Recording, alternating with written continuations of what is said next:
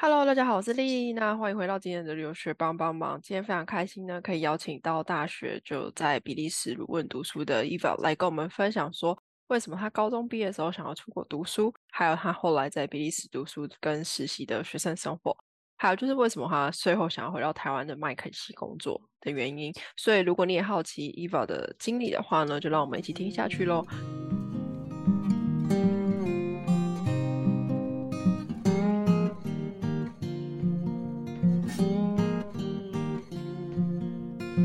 那首先的话呢，请 Eva 先跟我们的听众打个招呼。哎，我是 Eve，然后啊，就是刚刚丽丽所说的，我是高中之前都在台湾，然后在比利时卢汶大学呢读了四年的书，然后现在在麦肯锡工作了三年，这样子，很高兴认识大家。好，非常开心 Eve 可以接受我们的访谈。这样，那首先的话，我们就先来聊聊你出国前的经历。那可以分享一下，说当初高中毕业的时候就想出国读书是为什么？啊，是这样的，就其实，在我觉得在台湾，其实教育资源都非常的丰富，但是说实在，说穿了，就是还是想要出国看看更宽广的世界。那那个时候考量其实非常实际，就是想要去一个跟台湾的教育体系比较不一样的地方，然后当然也不要太贵。所以后来就大概筛选一下，鲁汶毕竟就还算是前百大，但又没有像呃英美国家的就是大学这么贵，就其实就是这么实际的考量，然后就申请就上了，就是这样。OK，了解。像没有像前百大那么贵的话，就你们的学费大概是多少？呃，更正一下，就是它是前百大，但是它没有英美那么贵。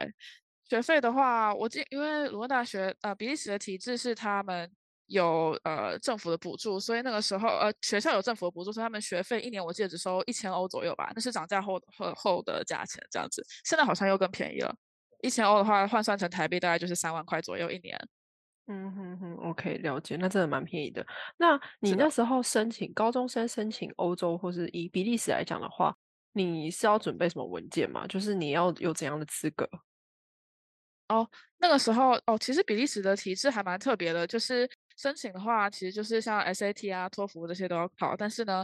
它的门槛不会那么高，所以呢，他保持他自己学校的品质是在进入学之后的，就是每一年会筛选，就是会有更多人被当掉或是留级，但是他进去的人是基本上你如果申请，然后符合一定的资格的话，他就会让你来读大一的 program。OK，了解。那像是学测这个成绩是需要考的吗，或什么之类的？学测不用。他只要看你平时的成绩 GPA，然后 SAT，我不知道现在的标准没有改啦，然后还有托福一些基本的资料，呃，大概就可以了。OK，了解。那你那高中那三年，你有自己怎么去准备未来出国这件事情吗？比方说怎么保持成绩啊，或是呃 SAT 跟呃托福，你是怎么准备的？因为我觉得这个问题还蛮好的，就是。保持成绩当然不在话下，就是自己的 G.P 还是要维持一定的水准。然后我其实那个时候也有准备 SAT，但后来没有往美国方向准备，之后就没有考。然后我觉得还有另外一点，可能呃也想要提到的是，其实我也参加了非常多元的这个课外的活动，因为我觉得就主要就是跟语文相关，然后可以去跟不同学校或甚至是国外交流的课外活动。因为我觉得在国外的学校，不管是美国还是欧洲，他们其实还是蛮看你要比较均衡的发展，不是只有学业的成绩。所以那个时候，比如说我在呃我是高中是读北一女的，然后我在北一的时候有参加。像乐队这种表演性的社团，然后也有参加各种校际的竞赛，比如说外交小尖兵，或是呃英语演讲、单字比赛这种，就是其实就是去多元的发展自己的兴趣。然后如果有一天你要在大学的时候写，比如说你的 personal statement 或是一些 essay 的话，其实有比较好多呃可以发展的一些素材这样子。OK，了解，感觉就是要多充实一下自己高中的生活，这样子。是的，是的，嗯哼。那再来的话，就是想说，你刚才有提到，就是说，哎，除了鲁汶它是前百大，然后可能学费比较便宜之外，你当初为什么会选择比利时？就是呃，你没有考虑其他欧洲国家之类的吗？嗯，其实有，但那个时候其实还蛮多。蛮多个元素吧。就其实比利时它本身是一个很特别的国家，它是它有荷语区、跟法语区、跟德语区，所以它其实是在各个西欧国家一个交界的地方。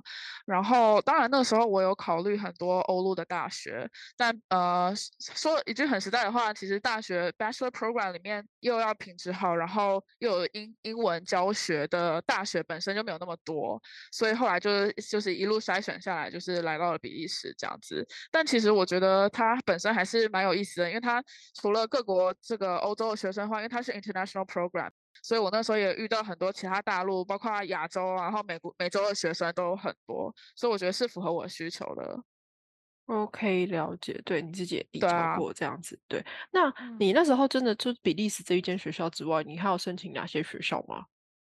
那个时候有点久远了，但我那时候有稍微看一下德国，因为德国其实它的教学资源也蛮丰富的，然后呃就有看一些德国比较大的呃比较主要排名前面的大学，但后来双方还是觉得比利时比较适合，所以就去了这样。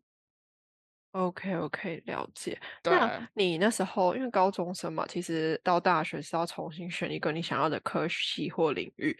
那你为什么对。会想说要往商科的方向去钻研呢？哦，这个我觉得我可以非常老实的跟大家说，我本来没有要走管理或是商学院的。对，为什么？我本来 对，就是因为就像我刚刚说，我在高中的时候其实对英文比较有兴就是对我对语言是非常有兴趣，所以我那时候本来是想要呃当翻译，就是做口译的，就是看有没有口译的 program。结果我稍微查一下欧洲的大学，他们很多都是用当地语言教学，比如说比利时的话，它可能有一些呃是法文教学的口译的这个学程，然后德国也有类似，但也没有英文教学的。所以后来我就想说，那先读一个管理，就感觉比较有弹性，然后 masters 再去选自己有兴趣的。但后来就没发生，就是阴错阳差之下就继续走下去了商业之路，这样。OK OK，了解，原来是这的，样子。是好，是啊，那嗯，就以大学出国来讲，其实呃，可能你是后呃高中就毕业就马上出国嘛，你一开始有花很多时嗯间在适应嗯比利时的生嗯活吗？或是有什么比较挑战的地嗯，方？哦我觉得每天都是挑战，超级多挑战。怎么说？分几个层面来讲吧。第一个就是从文化、还有经济跟就是教学这三个层层面来讲好了。广泛的说，文化来说的话，就虽然布鲁塞尔它本身是一个很特别的城市，是因为它是欧盟的，就是 headquarter，所以它有很多，它是一个很国际化，然后很多欧洲人聚集在那边，就是开国际会议，然后有很多不同欧洲人在那里定居的地方。但说穿了也是有一点点就是龙蛇杂处的地方，所以呃文化上的话，你就会有当当然道夫它是一个法语城市，然后呢就会有很多各种不同的国的人，然后包括呃你跟同学的沟通或是在生活上的相处，其实都跟台湾人相处之道是蛮不一样的。所以我觉得这个部分其实学习很多，然后再就是经济的部分的话，其实虽然就是学费非常便宜啦，但是呃，身为一个很普通的学生在那边的话，你要生活费其实还算是蛮高的。我记得那个时候一个月的房租应该是四百到六百欧吧，然后你生活费在那就往上加，所以呢，你可能就要学，比如说怎么样去呃便宜的，就是呃超商去，然后买些食材做自己做东西吃啊，或者是呃要怎么样去吃呃找学生餐啊什么之类，就是有很多。呃，生活的生活处事之道，然后可以怎么样更经济，或是或者是可以 backpacking，然后去到处去玩啊这些的，这些都是在自己处理经济能力上面的话，也是有新的学习。然后对，大概是这样。然后学习的话，呃，第三个部分就是学习的部分嘛。那其实比利时大学，就像呃一开始有说的，其实它的教学方式也非常不一样。基本上我们那时候是不打平时成绩的，然后也不看你的出席率，所以呢，每一个科目只打一个成绩就是你的 final。所以呢，课期末考就是定终身，你也可以一整个学期不去上课，但是呢，那个那个期末考的成绩就会定义你整个学期的成绩，所以没过就没过。所以就是它你会有很大的弹性去调整自己学习的方式。然后还有适应这个这种比较竞争一点点的呃 program 这样子，大概是这个三个方面。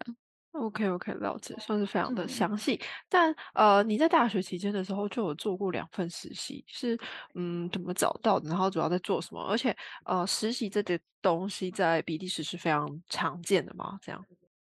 我觉得每一个外国人在比，当然我我听说现在已经有所改变了，但是我那个时候在那边说，说实在，以一个外国人来说是比较难找到实习的，因为可能有工作签的问题，然后当然也有语言上的沟通上的障碍嘛，因为他你可能如果要面对客户或是跟同事之间的话，可能很多公司还是要求你至少会讲荷语或法语。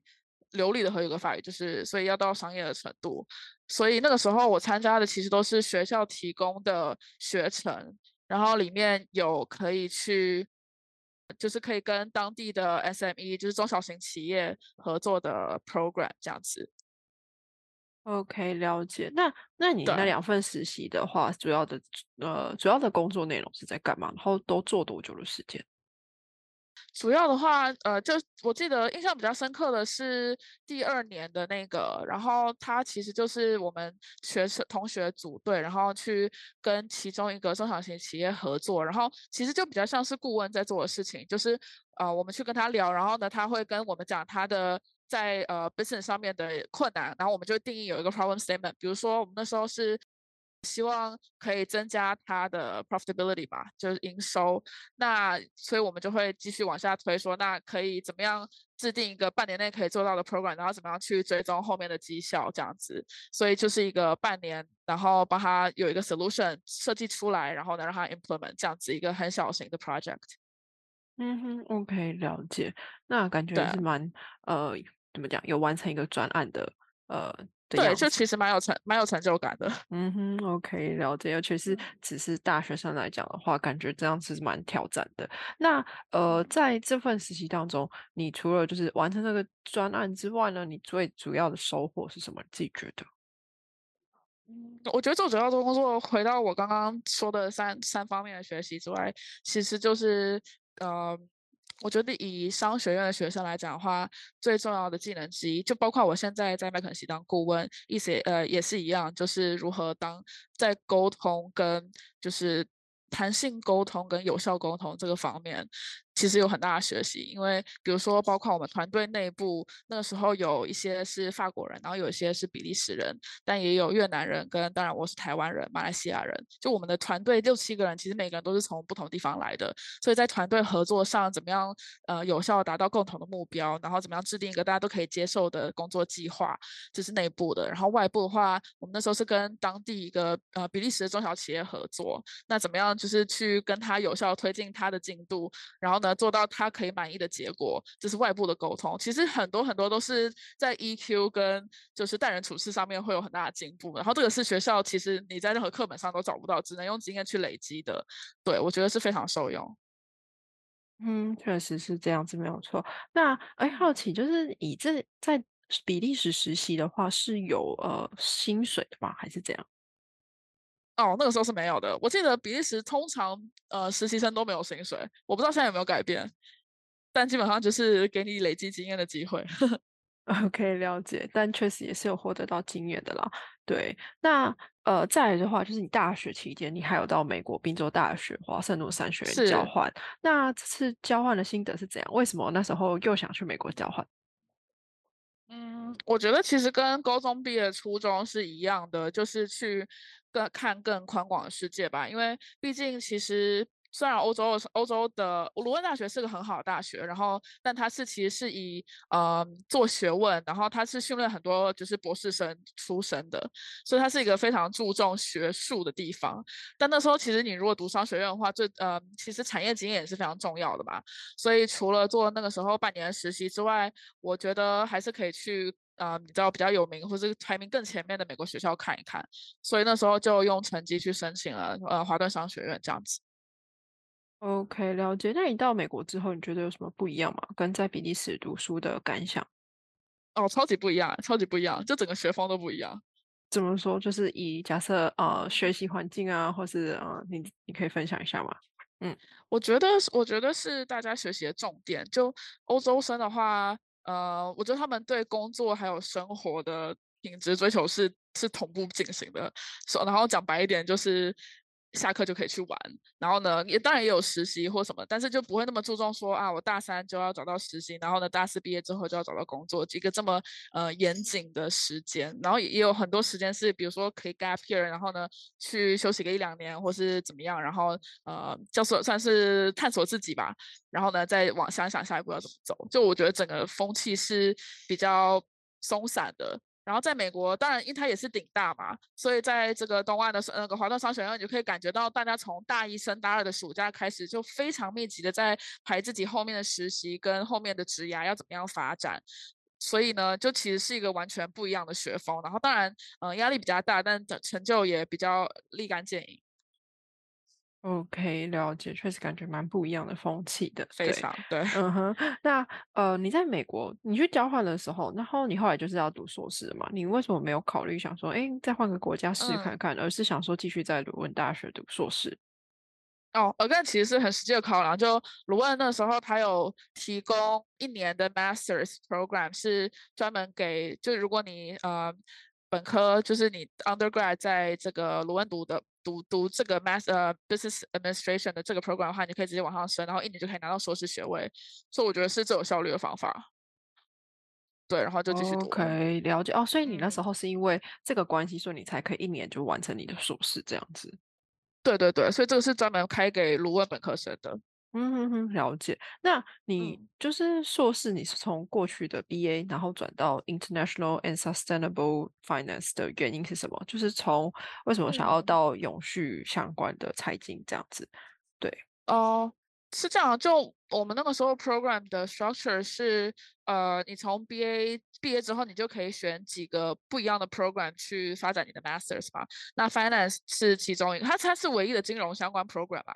然后其他就当然也有些，比如说 operation and logistics，或者是呃，you know organizational management 之类的。反正就它有不同的专专攻的项目。然后我个人觉得金融可能是对后面的职业比较有帮助的吧，所以就往这里去读了这样子。了解了解，OK。那你后来硕士这样一年，主要是在学习这样子的内容，然后你们是需要写硕论的吗？哦，有，我呃我那个 Bachelor 跟 Master 都各有写一篇 paper，所以就是 again 非常学术的学校。OK OK，了解。那呃，可是你各写了一篇 paper，主要就是你们是需要到一个实验室吗？或是呃做一个怎样的计划等等的，可以分享一下，主要是在研究怎样的内容？可以啊，我分享 masters 好，就是 Bachelor 的话，它是一个 Group Paper，然后呢，它其实组一个小团队，然后呢，做一个比较嗯纸上谈兵的题目吧，这样子，就是一个 Business Problem，然后你要怎么样去解决它这样。那 Masters 我觉得比较有意思，是因为那时候是每一个人自己写一篇自己的论文，然后你可以选你有兴趣的题目去写一篇，就是可能比较精深，然后比较学术的论文。然后，所以我那时候是找，因为我个人对就是 business psychology 商业心理学非常有兴趣，所以呢，那时候我就找我大一教心理学的教授，然后我们一起做了一篇学术论文，是跟达克效应有关的。然后达克效应在英文叫做 Dunning-Kruger effect，简单来说呢，就是啊，当一个人很不擅长一个专一个专门项，比如说我数学很烂，然后我可能就没办法很精准的去得知我的数学能力在哪里。我以为我是五十分，其实我才二十分。它是一个大概这样子，然后我们就用达克上面去做了一个题目，这样子，我觉得是蛮有意思的。OK，了解，确实听起来真的是蛮有趣的。但你在硕士整个期间之外，就是很好奇，就是你们只要有一年，只一年完成硕士嘛？那会非常非常的嗯压缩你们的时间吗？还是其实还好？嗯，我觉得时间是。腾出来的吧，就是其实有很多他的学程虽然设计一年，但也有很多人延毕啊，所以就是看你要多么花多少心思去，呃，你知道做功课，然后读读书，然后看能不能一次就把它全部读完。但也有很多人就想说，我不要这么累，然后一年当两年读也是可以的。嗯哼哼，OK，了解。那你在硕士期间的话，你有到呃 TED 去做一个工作还是实习？可以分享这是一个怎样的经验吗？哦，对，好，它是 TEDx，就跟 TED 不一样，TED Talk 是呃国际他们有一个专门的组织，然后对他们自己办的嘛。那 TEDx 的话，我记得像比如说台大也有自己的 TEDx，然后那个时候是我们自己呃，我们那个时候在 Masters 有一群比较熟的同学自己发起的一个活动，然后我算是副招吧。对，然后我们是自己跟 TEDx 去申请了，就是基本上任何一个学校都可以跟 TED 去申请 TEDx 的这个专门的 logo。然后他授权你的时候呢，你就要自己去找资源跟 sponsor，然后还有当然是找 speaker 去做一个这样子的活动。所以我们是第一届，然后其实我记得现在还每一年都还有在举办，所以就我觉得还蛮有意义的，因为之前在卢汶都没有这样子的活动，至少在我们的 campus 没有这样的活动啊。OK，了解。那你就是透过这些活动办活动，或是透过这个经验，你主要学习到什么？然后跟你的硕士有什么相关性吗？哦，没有相关性啊。我觉得就是对我来说就是一个有意义的事情，然后我想去完成它，就跟高中我就是去玩社团，也跟学业没有相关性一样。OK，OK，了，解。那就是的。没有相关性，但是你有从中有又学到什么新的东西，或是有什么新的启发嗯。吗？哦，当然有。我觉得那时候其实最有意义的就是，嗯，怎么样去怎么样去找我觉得这个就对我来说比较像是一个 startup 的感觉。因为像刚刚提到的，呃，就是产学合作这种实习，其实学校都会提供你资源，提供你 guidance。但是这个 TEDx 这个东西是有点从无生有，所以我们那时候得自己去跟，比如跟师长，然后跟校长去谈说，啊，我们想要做这个东西，然后他可能可以建议你说，那要在哪里去找 sponsor，然后我们因为我们那时候是完全没有任何学校拨的经费，所以这个完全都是我们自己去找经费，然后找 speaker 去洽谈，然后自己从无生有做出来的一个东西，然后最后办的其实蛮成功的，我们就有 sponsor 帮我们弄，就是当场的呃，比如说吃的东西啊，然后酒类啊，然后还有就是它的这个整个场内的设计啊，什么全部都是我们自己找 sponsor 弄出来的，所以我觉得这个事情是非常有意义的。嗯哼，了解。那你们在找对。sponsor 的过程当中，你们是怎么去找 sponsor？因为我觉得这个应该蛮困难的。哦，对啊，就 cold call 啊，就是当然是从自己认识的可能一些 business connection，然后去聊，然后不行的话就只好就是 cold call 很多呃 cold email 很多各种企业，然后看他们愿不愿意就是 sponsor 这个事情这样子。OK，OK，了解，好。然后对啊。现在比较好奇是说，因为你自自己在最一开始的时候，高中想要去比利时就有什么呃经济上面的考量。那比较好奇是说，嗯。假设在比利时读书，像你这样子学士、硕士，那你的生活开销大概都是多少钱？因为我那时候是租学生租房啦，所以就是共用厨房的那种，然后所以一个月的租金大概四百到六百然后生活费大概400-500吧，所以加起来大概就是1000 1000欧元一个月这样子。OK，了解。所以不需要什么保险费对。用或什么之类的，还是加起来就全部大嗯。概1000欧左右？呃，大概啦，就保险费，因为它是一个很社会主义的国家，所以医疗保险这些当然也是有，但是不会像美国一样，呃，非常的惊人这样子。嗯哼，了解。那你自己可以跟美国就是你去交换的半年比较一下，就是在美国的开销是怎样子的？哦，我觉得这是个很好问题，但我现在有点忘记了，我可以之后补那个数字给你，但我我印我印象中是非常惊人的。所以你那时候自己去美国的时候有吓。到？OK，OK。有有吓到，对，嗯就得打。回家跟爸妈就是要求 sponsor 这样。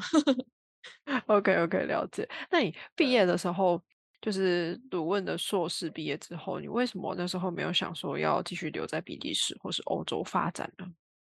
嗯，其实那时候是有想过的，但，嗯，几个原因吧，就当然还是不想要离家太远。然后我觉得以市场来说，亚洲还是一个首先我当然有就是语言跟 network 的这个优势，然后亚洲本身也是一个非常庞大，然后很有潜力的市场。不管是你说中国台湾或是东南亚，这些都是现在很蓬勃发展的。当然就现在也会有一些，呃，复杂的就是几地缘政治在里面，但我觉得整体上来说还是一个充满了机会的地方啦。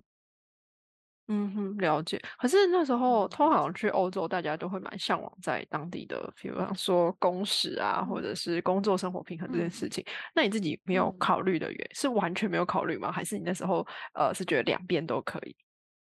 我觉得其实我觉得当然是有考虑的，所以我觉得这个东西是没有正确答案。这个东西就像你想要选哪什么工作，或想要选什么实习一样，你要你你要就是结果导向去思考，就是你的职涯里面你最追求的要素是什么，然后这个东西导出来之后，你才可以选你到底想要去什么样的地方找工作。那个时候我的我比较想要追求的是，呃，就是可以让我成长比较快速，然后当然薪水不要太差的地方。那如果我留在欧洲的话，也许我可以找到比较小就是一些中小企业的工作，或是呃甚至一些大公司的工作，但是它可能带给我的成长就没有办法像麦肯锡那么大，所以就我觉得这个东西是要平衡的。嗯哼，了解。可是你那时候没有想说对找在当地的麦肯锡或什么之类的吗？或是说，哎，你为什哦，么想要进到台湾的麦肯锡，或是你想为什么想要嗯。进入顾问业这样子？哦，我觉得这个问题就是呃，要分几个层面来讲吧。就是首先我是先选先选市场嘛，那市场就像刚刚说的，就我觉得我先导出，OK，亚洲可能是我想要去的市场。那亚洲哪几个城市是我会想要去的呢？那个时候我就选了台北，然后跟香港，就是因为我是读金融的嘛，所以就想说可能银行或顾问业是跟我的学习比较相关的，然后就去丢履历。然后再从可以比较有进一步发展到呃申请到比较后面的公司里面去选，说，哎，那可能麦肯锡是一个比较好的归宿，这样子，就它是有一个一步一步的 process。那你说我完全没有考虑欧洲吗？这当然是不可能的。就以我的实习跟那些经验来说，我也也是希望那时候也是希望哦，如果留下来也可以很好，但是就是在有我想要的工作机会的前提之下，这样子。就我觉得并不是选生先选你想要的生活，是先选你想要的 career。然后再看在哪里生活比较合适，这样对我来说是这样。OK，但是你那时候你有提到香港嘛？那你那时候就是开始在申请工作的过程当中，你主要的申请的嗯，投递是怎样？然后面试的过程可以分享一下吗？我觉得我求职求职做哪些事，跟我申请麦肯锡做哪件事，其实是两个部分。然后求职的话，其实我觉得所有毕业生都一样，就是一开始当然是，除非你比如说你实习的时候就已经有 return offer，有一些正职的缺，然后你就可以直接就拿正职嘛，这是最好的情况。那假设像那个时候我其实是没有这样子的，那你就只好广泛的去撒你的 CV，然后那时候我主要是 target again 银行跟顾问业，然后就是因为其实每一家公司都有不同的这个申请的需求，然后你就一家一家去准备这样子。但那个时候麦肯锡的话，其实它有自己很呃 special 的这个，就其实每呃这个 MBB 都一样啊，就是前几家顾问大的公司都有一个叫做 case interview 这样子的形式嘛，所以那个时候我也是另外去准备了这个东西，这样。嗯哼，那这个 case interview 你是要怎么去做准备的？自己吗？还是怎样子的？呃，我那个时候是我那时候是先分几个步骤吧。第一个是先大概了解这个东西大概是什么样子吧，所以就是去取经。所以那时候我有问一些比利时的同学，然后一些是已经在布鲁塞尔麦肯锡布鲁布鲁塞尔办公室找到工作的人，然后当然还有一些亚洲的朋友的朋友这样子，然后先去大概聊一下说这个 case interview 要注重的东西是什么，要怎么准备。然后取经完之后，你就制定自己准备的计划。然后我那个时候有用一些网络上的平台，跟一些就是也在练这个 case interview 的朋友，然后我们就一起练了很多个 case 这样子。然后当然就是中也有做一些呃理论的学习跟做笔记这样子，然后就慢慢把这个经验练起来。OK OK，了解，算是也花了蛮多时间去做努力哦，花。很多时间，非常多。嗯对对对对。，OK，听起来是这样。那你最后拿到的 offer 有哪些啊？还是你就是锁定这个，然后就是拿到麦肯锡的工作这样那时候我觉得最好的 offer 还是麦肯锡啊，所以我就锁定麦肯锡了。？OK，了解。好，然后再来的嗯话是，你自己觉得相比假设，因为你一定有同学也是在台湾读大学，然后可能在台湾读硕士，你自己觉得自己这个海外学历对于求职有什么加分吗？或是有没有什么不好的点，还是好的点之类的？嗯，我我觉得这个东西 有点太，这个问题有点太广泛，就我很难，我很难，就是很非黑即白的说，呃就是国外留留学就是好，或者就是不好。我觉得要看是什么角度。如果你说，首先你国外去，你要看你是哪些国家嘛，然后看什么大学嘛，然后还有就是看那你后面的公司它注重的是什么。对，所以就我觉得这个有点难回答。嗯哼，了解，确实啊。但嗯，以对。至少在投递履历上面来看的话，你觉得回复的感觉会不会不错？还是你觉得比较难？就是应该说，对于找工作来讲，有没有比较容易？这样。我觉得不一定哎，因为有些人看到是台大，当然也会觉得很吸引人啊。所以我并不觉得，如果你是台湾就是很好的大学，跟如果你是因为现在说实在的，鲁文大学在台湾知名度还是没有那么高嘛。大家可能还是比较认识常春藤的美国大学，对，啊，或是英国大学，对，等等。所以我并不觉得在台湾的大学就一定会在求职上有什么样的不好。而且，啊，还有另外一点是，如果你是在台，比如说你在台大或在政大，其实你会有一些学长姐可以，啊，教你哦，他们可能之前就申请过麦肯锡，或者之前申请过你想要去的公司，然后会有一些这样子的 connection，其实是我那个时候比较没有的，所以说不定还有一些相对的优势。就我觉得只是看你要怎么去运用自己手上的牌而已。嗯哼，OK，了解。对，确实每个人都有不同的牌，但要怎么发的话，就是看自己的呃怎么应用这样。那接下来就想问说，哎，你在麦肯锡工作三年，你自己的感想是什么？在顾问业里面，就是以比方说成就感来讲，或是让你的，比方说你的 career 发展来讲是怎样子的？嗯，我觉得麦肯锡最让人。开心的地方，呃，就是让让我觉得最有收获的地方，就是我身边都是比我厉害的人，然后大家真的就非常的聪明，然后非常的有经验，所以你当你身边都是比你厉害的人后的时候，然后大家而且都非常的开放，愿意教你不尝试的时候，其实我自己的学习是非常快的，然后对我来说，只要是呃有学习成长的地方，其实就是一个值得。值得带一下的地方，对，所以这个是我最大心得。嗯哼，OK，了解，感觉就是非常有收获这样子。那呃，你自己在麦肯锡工作的嗯内容，跟你过去的所学有什么很直接的相关吗？还是说你其实要很多东西是可能嗯 learning by doing 之类的？嗯，我觉得首先我要说麦肯锡其实他没有非常要求。呃，你的 background，所以就算你不学商，也欢迎就是来申请。所以这样的前提下，其实就已经回答你的问题，就是其实有很多东西是要你上了上了工之后，然后才呃慢慢学起来的。对，就包括我们要怎么样 run 一个 project，然后呃怎么样 problem solving，然后思考的方式，对待跟客户相处的方式什么的，就其实真的就只有实际去做才会学会。嗯哼，OK，了解。好，然后呃，再来的话是比较好奇，就是你自己未来的规划，因为你已经这份工作也做了三年了嘛，那你自己接下来有怎样子的规划，或是会想要再往哪个方向去钻研吗？你说我的人生规划吗？还是是职涯规划？就是接下来三到五年吗？还是？呃，应该说就是你的会不会想要再往呃，比方说在公司同，你会在同一家公司，还是会想说再往不同公司或者不同海外呃的国家去工作之类的？首先，我觉得应该是回到回到我一开始就是高中毕业时候那个时候的方式，就是我觉得要抓紧自己的 priority。那我觉得我的 priority 是我希望可以有所学习，然后可以当然就是更上一层楼嘛。那在这样的 priority 之下，其实我觉得麦肯锡到现在还是有给我更多学习的机会跟发展的空间。像比如说我现在是呃 BA，那毕业之后当 associate 的话，associate 甚至就是到最后当 EM，就是带 project 的主管的话，其实呃因为我们会对自己的要求非常高，所以就是你每一年自己的学习目标是都不一样的。所以就算是留下来的话，其实还是会不断的发展。那当然同时我也在看，就是会不会有一些其他的机会是更适合我去的。这是职涯上，那学习上的话，呃，其实有很多麦肯锡的人会，呃，BA 的话，会比如说你身上的手写，或是在麦肯锡，比如说四五年之后，三到四三到四年之后，会去读一个 MBA，然后再回来继续工作，这样这也是有一个可能性。就我觉得其实可以发展路径非常多，只是你在做每一个选择的时候，要知道自己的 priority 是什么，然后这个东西有没有符合你职涯上的 priority，才可以做选择这样。OK，了解。那再来就是最后一个问题，就是想说可以给我们的听众一些建议嘛？就是如果嗯高中生或者是大学生他们想到比利时读书的话，你会觉得大家可以先做哪些准备，或是有哪些心理建设之类的？